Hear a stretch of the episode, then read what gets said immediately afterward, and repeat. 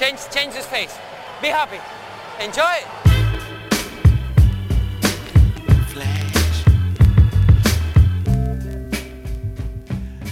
Está começando mais um episódio do podcast Dentro do Garrafão, podcast no qual a gente fala sobre tudo que está rolando no universo da NBA e agora no universo dos playoffs, no universo das finais da NBA. Meu nome é Matheus Manes e junto comigo está Lucas Patti. Opa, Matheus. Agora é mais fácil que são só um jogo, né? É, a gente tem que falar agora sobre os últimos jogos aí da, das duas séries, né, das, das, finais de conferência, os três jogos do Golden State do Houston e os dois jogos aí entre Cleveland e Atlanta. Duas séries que terminaram super rapidamente, né? Tanto Cleveland atropelou o Atlanta quanto o Golden State atropelou o Houston. Só o Houston conseguiu um joguinho aí, mas no geral foram duas séries tranquilas para os dois times que estão indo para a final aí. E a gente vai ter a final então começando na quinta-feira entre Golden State Warriors e Cleveland Cavaliers. As séries fossem todas até jogo 7 e até terça, né? Se eu não me engano. É. Segunda, por aí. Ia acabar logo assim, ia ter um dia de folga e já ia quase que voltar já na ativa, né? É bom porque os caras descansam. É, dá tempo de todo mundo descansar, inclusive porque ambos os times querem um descanso aí para alguns de seus jogadores. Né? Paty, então, começando pela Conferência Oeste. Bem, Gold State e Houston, né? Pra começar aí. Depois de abrir 2 a 0 em casa, o Gold State destruiu o Rockets em Houston, né? E praticamente garantiu garantiu a vaga na final, abrindo 3 a 0 é difícil. Depois da surra em Houston, atrás de 40 pontos, né, que o, o Stephen Curry fez, o Houston ainda venceu o, o, quarto jogo só pra dizer que não foi tão feio assim, com o Harden fazendo tudo que podia, carregando o time aí nas costas. Ele fez 45 pontos, arremessou 59%, que é bem acima do que ele arremessou normalmente na temporada, né? É, foi realmente um jogo espetacular, o, o quarto jogo. Mas, né, no quinto jogo,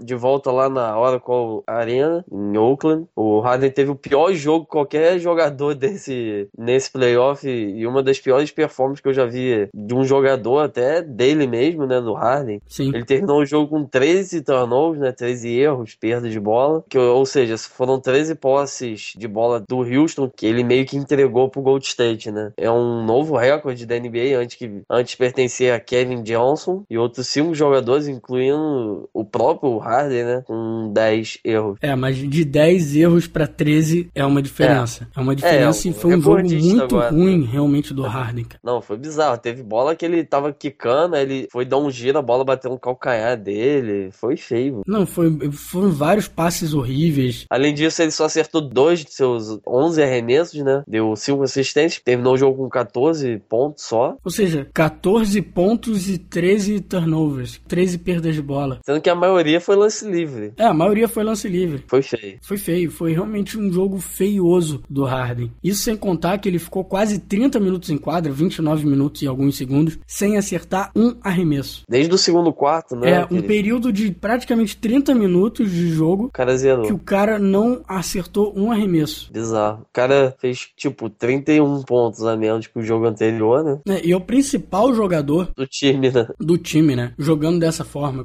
complicado e a bola sempre passa na mão dele. Então não é como se ah, é um jogador do banco, um jogador secundário que não tá tendo um bom jogo. É o principal jogador que tá tendo um jogo ruim e prejudicando sua equipe muito, né? Mas é aquilo. Depois de já terem iniciado 3 a 0 daí já não, não tem mais retorno, né? Ter que ganhar quatro jogos seguidos, ninguém nunca fez isso na história da NBA e não ia ser esse time do Houston que ia fazer isso pra, pra cima de um time, um timaço, vamos dizer, do, do, do Golden State, né? Não, e os dois primeiros jogos foram cruciais, né? né? Aquela segundo jogo mais ainda, né? Que ficou um ponto de diferença. É, que foram os dois jogos realmente próximos, né? Aí depois foi surra atrás de surra. Bem, do outro lado foi Harrison Barnes e Festus Ezeli que fizeram a diferença pro Gold State, né? Barnes teve uma atuação incrível com 24 pontos, sendo 13 só no último quarto para sacramentar mesmo o jogo. É, e foi, foi o grande diferencial, né? Pra equipe do Golden State foi o Barnes nesse último quarto. É, deu uma diferença diferença aí grande pro time. É, logo atrás dos 26 do Stephen, né? Ele fez 24, Stephen 26. O Ezel pegou 5 rebotes ofensivos e fez 12 pontos. Foi a força que veio do banco aí, que, que ajudou bastante para fechar a série e levar o Gold State à sua primeira final desde 75, quando foram campeões. E durante essa série, uma coisa que me impressionou, a gente até falou no último episódio, quanto me assustava a facilidade que o Stephen Curry tinha para ficar livre e arremessar bolas livres, né? E muito por conta da defesa do, do, do Rockets, às vezes se perdendo um pouco no, no Stephen Curry, na movimentação do Stephen Curry. Foi uma coisa que a gente falou bastante no último episódio, você pode conferir lá no site dentro do Garrafão, que o James Harden ele precisa criar suas próprias jogadas, né? Enquanto o Stephen Curry ele tem o auxílio de outros jogadores, como Bogut, Green e o Iguodala, que também fazem a movimentação de bola, né? Eles também ficam com a bola na mão, passando a bola para outros jogadores, dando oportunidade para o Stephen Curry achar lugares onde ele vai estar livre na quadra, né? E o Isso. Houston não tem essa facilidade porque o principal jogador com a bola na mão o tempo todo é o Harden, né? E para você ter uma ideia, a facilidade que o Stephen Curry teve para jogar contra o Houston, o, o Rockets permitiu o Stephen Curry arremessar 28 bolas de três sem marcação. Foram 28 vezes que o Stephen Curry teve a oportunidade de arremessar uma bola de três e não tinha ninguém na frente dele para colocar a mão na cara dele para tentar dificultar o arremesso do Stephen Curry. E dessas 28 bolas, ele fez 20. É, Ou seja, um aproveitamento incrível de um dos melhores arremessadores de três da liga que você não pode deixar sozinho. E o Rockets permitiu ele arremessar 28 vezes em cinco jogos, né? Ele no total tentou 55, fez 27 nessa série aí, né? Então você vê a diferença que faz, né? Bola livre. É. Não pode deixar ele sem marcação assim. É, o time do. Esse time do Gold State jogou tipo o San Antonio, né? Todo mundo rodando bola e sempre acha um cara sozinho para arremessar. A maioria das vezes é o próprio Stephen, né?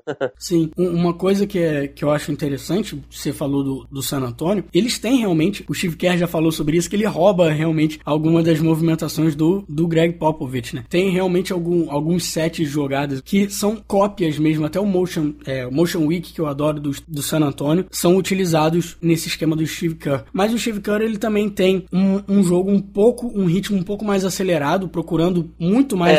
Fazer bloqueios logo na transição para permitir que o Stephen Curry consiga uma, uma infiltração mais fácil no garrafão. Além disso, eles têm também um estilo de jogo até parecido com a triangulação do, do Phil Jackson. Eles até fazem a movimentação, mas sempre entrando naquele, naquela triangulação também. Então ele é um híbrido né, entre a triangulação e o, e o motion do Greg Popovich. Né? Eles são tanto um time muito rápido, mas um time muito eficaz no que faz. Né? Não é à toa que foram o melhor ataque né, da temporada. E o melhor ataque sendo também o time que joga com no ritmo mais frenético, né? O time que joga Pô. no ritmo mais acelerado da liga. Nossa, agora esse ano com certeza teremos um brasileiro campeão, né? É. Pode ser o Leandrinho jogando ou, ou o Varejão, infelizmente, machucado, né? Exatamente. Ia ser legal ver os dois em quadra, mas não vai ser dessa vez. Exatamente. Mas caso o Golden State seja campeão, a gente provavelmente vai ver o Leandrinho é. jogando alguns minutos significativos aí, né? É, com certeza ele deve entrar marcando que o Jared Smith, né? Vamos ver, a gente vai falar sobre a final daqui a pouco.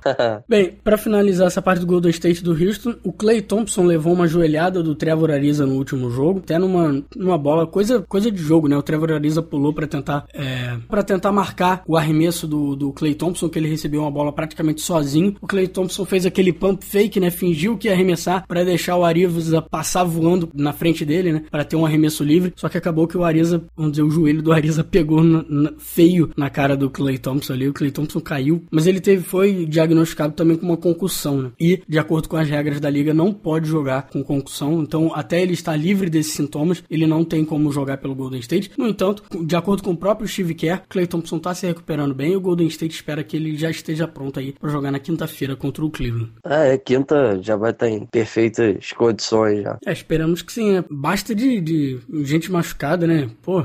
Ariza misses, Curry gets it. Curry ahead to Barnes. Barnes on the drive and the finish. Wow! Bem, passando então pro leste. Bem, Cleveland e Atlanta aí, né? É, o Cleveland voltou para casa com dois jogos nas costas, né? Fez o dever de casa, fechando a série 4 a 0 4 a 0 para cima do melhor time do leste na temporada regular, que chegou a 60 vitórias né? aí no total. O terceiro jogo foi marcado pela resistência de LeBron, que no final do jogo ficou até caído no chão, morto de cansaço. Deu entrevista até do banco de reserva. E começou mal a partida. É, ele errou os primeiros nove arremessos arremessos dele. É, sentiu muitas dores durante o jogo, porque ele já tinha torcido o tornozelo e tal. É, mas foi o principal motivo pro Cleveland vencer. No final, o LeBron terminou com um triple-double, né? 37 pontos, 18 rebotes, 3 assistências. E, como eu falei, desabou no chão no apito final, obviamente morto de cansado. Também, né? 47 minutos, 37 arremessos. Ele jogou 47 minutos de 52 no total, né? Porque teve prorrogação. Caramba, não dá, né? É, realmente ele jogou para caceta, né? E foi importantíssimo para essa equipe, que foi o jogo mais próximo entre eles, né? Chegando à prorrogação e tal. O Kyle Corver, logo depois do, do nosso último podcast, foi anunciado que estava fora dos playoffs por causa daquela queda com o Delavadova. A gente não esperava por isso, né? Ele acabou perdendo aí os dois últimos jogos da série. Obviamente ele não jogou nesse terceiro jogo também, fez muita falta pro Atlanta. Lembrando também que o Cefalocha ficou de fora por causa daquele esquema com a polícia de Nova York, que a gente comentou em episódios passados também. E o Al Hofford, que nesse terceiro jogo achou que NBA era luta livre e também com o Delavadova, né? Que as pessoas têm, têm arrumado briga com o Delavadova, hein? É, o Delavadova realmente tem conseguido, é, vamos dizer, irritar bastante gente, né? Mas os caras mesmo falam que no treino ele é assim também. É, ele era jogador de, de rugby e tal. É bem físico o jogo dele. É, e o, acabou que o Al Hofford, cara, jogou o Delavadova no chão, pulou pra cima dele com, com a cotovelada. É, doideira. Foi expulso, obviamente, numa partida crucial, assim, pro Atlanta tentar voltar pra briga, né? E ficou de fora. O jogo foi pro tempo extra mesmo sem ele, mas o time, obviamente, sentiu sua falta, assim como desses outros jogadores aí, e acabou sendo derrotado. E aí, Nada, a mesma é. coisa que a gente falou pro Golden State, depois do 3 a 0 é, já era, né? Aquilo agora é cumprir tabela. E o último jogo foi mais um passeio do Cleveland, que venceu por 30 pontos, e aí teve a oportunidade de descansar tanto o LeBron, que depois de ter jogado esses 47 minutos no terceiro jogo, ficou em quadra apenas 29 e ainda liderou a equipe em pontuação com 23 pontos, 7 assistências e 9 rebotes. E o Kyrie, Kyrie que também perdeu alguns jogos aí durante a, os playoffs por conta de não estar 100% ainda, também jogou um pouquinho, foi até bem com 16 pontos em 11 arremessos, 5 assistências, mas jogou realmente só um pouco, minutos reduzidos. E aí tem agora 7 dias, vamos ver se ele volta mais próximo de 100% aí para jogar contra o Golden State, que Golden State não vai ser vai essa. Facilidade toda é. que eles tiveram contra o Atlanta, né? O Golden State tá inteiro, tem ninguém ele tem o Clay ali, mas não é nada demais. Não, é, tem o Mo Spates, né, que não jogou a, a série passada, e talvez só, assim, o Clay Thompson. É, é. Mas eu acho que não tem mais ninguém machucado. É. Só o Mo Spates mesmo, que a gente não sabe se vai voltar. Mas não é como se ele fosse o cara principal da equipe, né? É.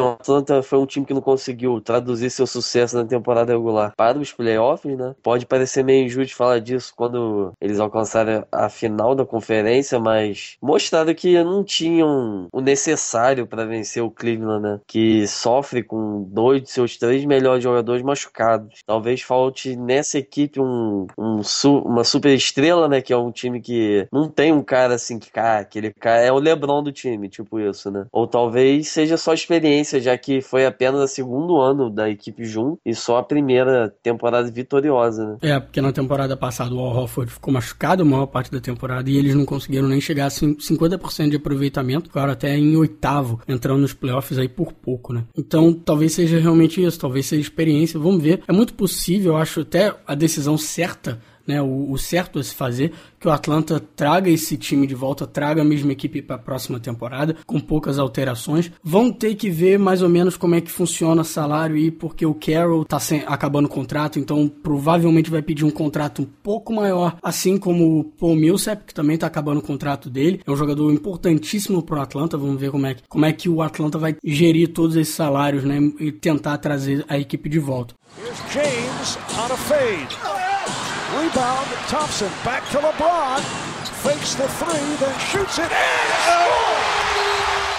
Bem, agora passando para né, a final em si NBA, né, contra Gold State contra Cleveland. Bem, a grande dúvida para a final é a situação de machucado de ambos os, as equipes, né? Tanto Cleveland quanto Gold State tem algumas dúvidas sobre a participação de seus segundo melhores jogadores, né? No caso, Kyrie Irving tem perdido algumas partidas e obviamente tem jogado conservadoramente e com algumas dificuldades. Enquanto Gold State, ajoelhado Clay Thompson levou, né? Pode tirá-lo de algumas partidas e a gente espera que não, né? Esperamos que esteja todo mundo. É, e o próprio LeBron disse numa entrevista essa semana que da mesma forma que o Golden State vai ter dificuldade para parar ele, né? Que tipo, não tem como me parar, o, o, Cleveland também não vai ter como parar o Stephen Curry, né? São dois jogadores que desequilibram para os seus lados. E acabam sendo os outros duelos que talvez decidam a, a, a partida, né? Vai ser como os seus companheiros conseguem jogar, que não é a mesma coisa que jogar contra o Atlanta, né? Do outro lado, vai ter realmente uma super estrela, que é o, o caso do Stephen Curry. E agora o Golden State vai estar tá enfrentando um cara que está acostumado a carregar times nas costas pelo playoff. Não é, é. o caso do Harden, que teve dificuldade para fazer isso na outra temporada e foi inconsistente né, nesses playoffs desse ano. O LeBron tem carregado seus times ano após ano nos playoffs. Né? É um cara, vamos dizer, que tem mais experiência de final do que qualquer um nessa equipe do, Pô, nos do Golden State. anos.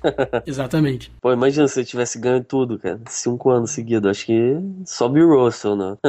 Bem, o Mosgov e o Thompson juntos tem sido uma enorme ameaça, né, em rebotes ofensivos, ainda mais o Thompson. Acho que ele pega mais rebote ofensivo do que defensivo, se eu não me engano. É uma dupla complicada para Bogut e Green, né? Green, inclusive, já havia tido muitas oportunidades de post-up contra o Houston, é, não teria essa facilidade, né, contra o Cleveland. Tristan Thompson não pode ser um grande defensor, né, bem abaixo aí da média, aliás, mas é alto e forte suficientemente para atrapalhar aí o, a vida dos oponentes nesse tipo de jogada, né? O Mosgov, além de ser um, um, ótimo protetor de aro, né? Ele é um protetor de aro com uma ótima mobilidade também. Ele consegue se movimentar bem para marcar. No entanto, vale apontar que o Golden State tem sido extremamente eficiente atacando o garrafão. Inclusive, tem dado, deu muito trabalho para o Houston, né? com três jogadores no top 5 de aproveitamento de arremesso na área restrita nesses playoffs, né? logo abaixo da tabela. André Iguodala, Harrison Barnes e Andrew Bogut têm arremessado 80%, 77% e 74% respectivamente aí, diretamente embaixo do aro, né? diretamente embaixo da tabela. E o Tristan Thompson não é bom defendendo esse tipo de arremesso, permitindo mais de 50% 50%,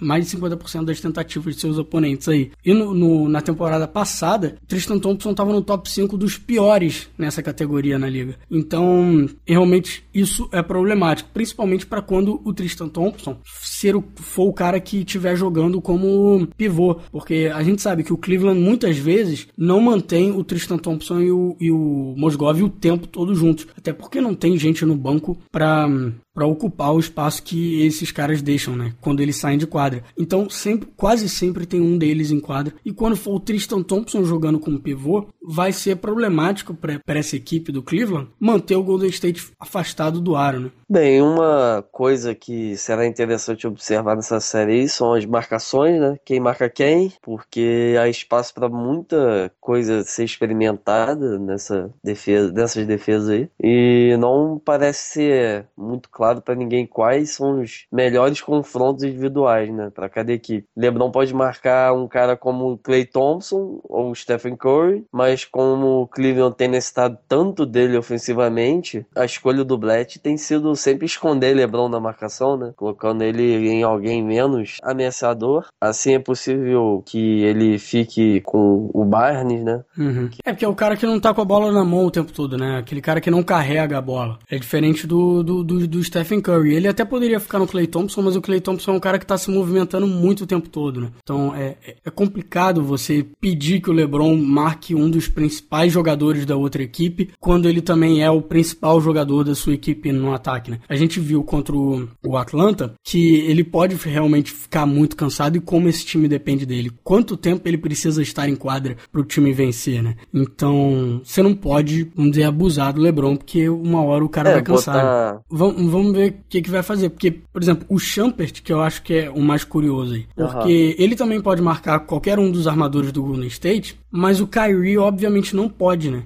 Então, se você coloca o Champert no Curry, porque, pô, Curry é o, a principal ameaça daquele time, vamos colocar o Champert, que é um ótimo marcador, nele. Só que aí você tá deixando o Clay Thompson ser marcado pelo Kyrie, sabe? Não, não vai dar certo isso, porque o Clay Thompson é, vai saber se aproveitar do Kyrie. E o Kyrie, ele não tem estado 100% nos playoffs, ele tem sido péssimo na marcação. E é. você colocar um péssimo marcador em cima do Clay Thompson vai ser complicado. Vai, vai. Então, talvez não seja ideal arriscar essa, né? Talvez seja melhor deixar o Curry sendo marcado pelo Kyrie mesmo. Só que aí você tem esse problema que, pô, você tá deixando o principal jogador deles com um marcador que não é o ideal, né? Isso sem falar que tem o J.R. Smith, que talvez marque é, o Clay Thompson quando ele estiver em quadra.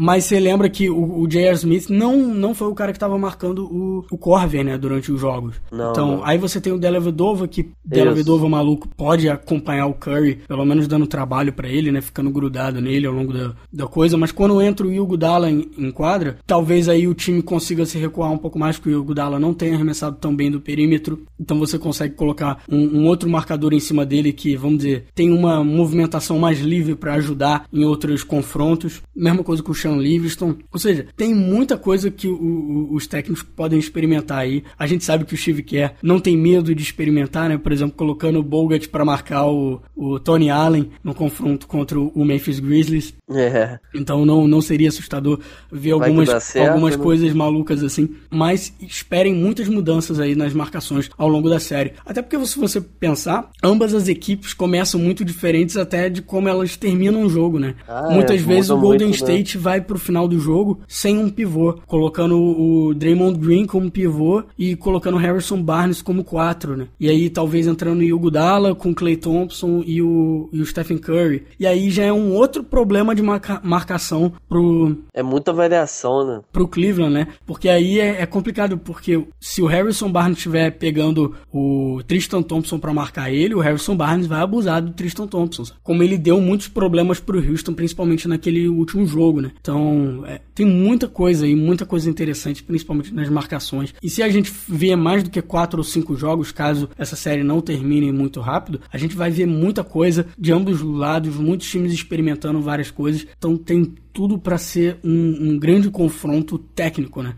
Entre as duas equipes. Bem, o Gold State na temporada regular foi a melhor defesa, né? O melhor ataque da liga e realmente teve uma temporada histórica, né? É que tá na final. O Cleveland sem Love, terá muito mais dificuldade para vencer aqui no que teve nas últimas rodadas, né? É, mas mesmo com um caminho possivelmente mais fácil, o Cleveland teve o melhor ataque dos playoffs até aqui e tem defendido tão bem quanto o Gold State. Lembrando que na temporada regular ficou um a um nos dois confrontos entre as equipes mas o Cleveland não jogou completo em nenhuma das partidas. Se eu não me engano, o LeBron jogou só o, jogo da vitória. Sim, só em casa. É. O LeBron não jogou em Oakland. Né? Harden fires a three. Air ball as Curry gets the rebound. Foul on Harden and the celebration begins. The Golden State Warriors are in the NBA Finals for the first time in 40 years.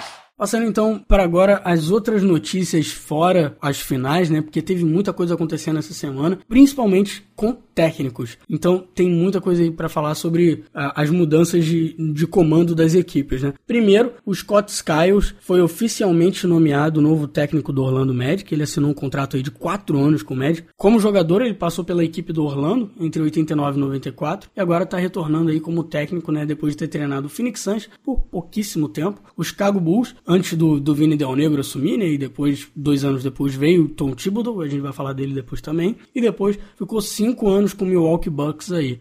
E aí o Scott Skiles, apesar dele não ter tido muito sucesso nos seus 13 anos como técnico, ele sempre teve algumas boas campanhas por onde ele passou e sempre foi muito respeitado entre, entre outros técnicos, né? Então é um cara interessante para entrar no, nesse time do Orlando Magic. A gente vai falar mais do, quando a gente voltar a falar da próxima temporada, né? A gente fala sobre o que, que, a gente espera, é mais detalhes sobre isso, o que, que a gente espera do Scott Skiles lá no, no time do Orlando. Quando você falou, o Tom Timbo é, foi oficialmente demitido do Chicago, né, de maneira até um pouco agressiva. É, porque eles colocaram uma, o anúncio deles feito pelo site foi um pouco apontando os erros do Thibodeau e tudo mais. É, não foi muito legal da parte do Chicago, não. É, mas, né, fazer o quê? Bem, ele teve muitos confrontos com a, a própria diretoria do Chicago durante o ano e há muito tempo já se imaginava que esse relacionamento já estava no fim, né? É, desde não poupar jogadores, ele usou e abusou do, do Butler, né? Que a gente falou que ele suga o basquete da pessoa, até a quantidade de minutos por jogo de cada um, passando por escolhas no draft, sistema ofensivo da equipe. É, existe uma diferença de pensamento demais para o Thibodeau continuar sendo no comando do, do, do time. Né? Uhum. E o Fred Hoiberg, que é o técnico agora do, do time da Universidade do, de Iowa State, é o principal candidato a tomar o comando do Chicago aí na próxima temporada. Se sair o anúncio durante essa semana, a gente coloca lá no, no nosso Facebook, facebook.com.br dentro do garrafão. É outro aí, técnico de universidade que pode estar entrando, né? Que entrou no Oklahoma, no Oklahoma entrou um já. E o Alvin Gentry, que atualmente é assistente técnico do Steve Kerr, tá, tá aí também nas finais. Ele estava em Orlando ontem para sua segunda entrevista com o Pelicans e ontem mesmo já foi confirmado como novo técnico do time de Anthony Davis. O Gentry passou por diversos times durante sua carreira como assistente técnico e está na NBA desde 1989. Nossa, bastante tempo, né? E pode ir pro time do Pelicans aí campeão, né? É, ele pode entrar no Pelicans já sendo um, campeão, campeão, né? Com, com esse time do, do Golden State. Como técnico, ele teve passagens curtas por várias franquias, nunca ficou muito tempo realmente em uma equipe. Ele só realmente teve a oportunidade de comandar uma equipe por uma temporada completa, seis vezes. Uma temporada de 50 jogos com Detroit, ou seja, uma temporada curta de lockout. São duas temporadas de 82 jogos com um terrível time do Clippers no início dos anos 2000. E depois, três temporadas com o Phoenix Suns, sendo também uma delas encurtada, que foi a temporada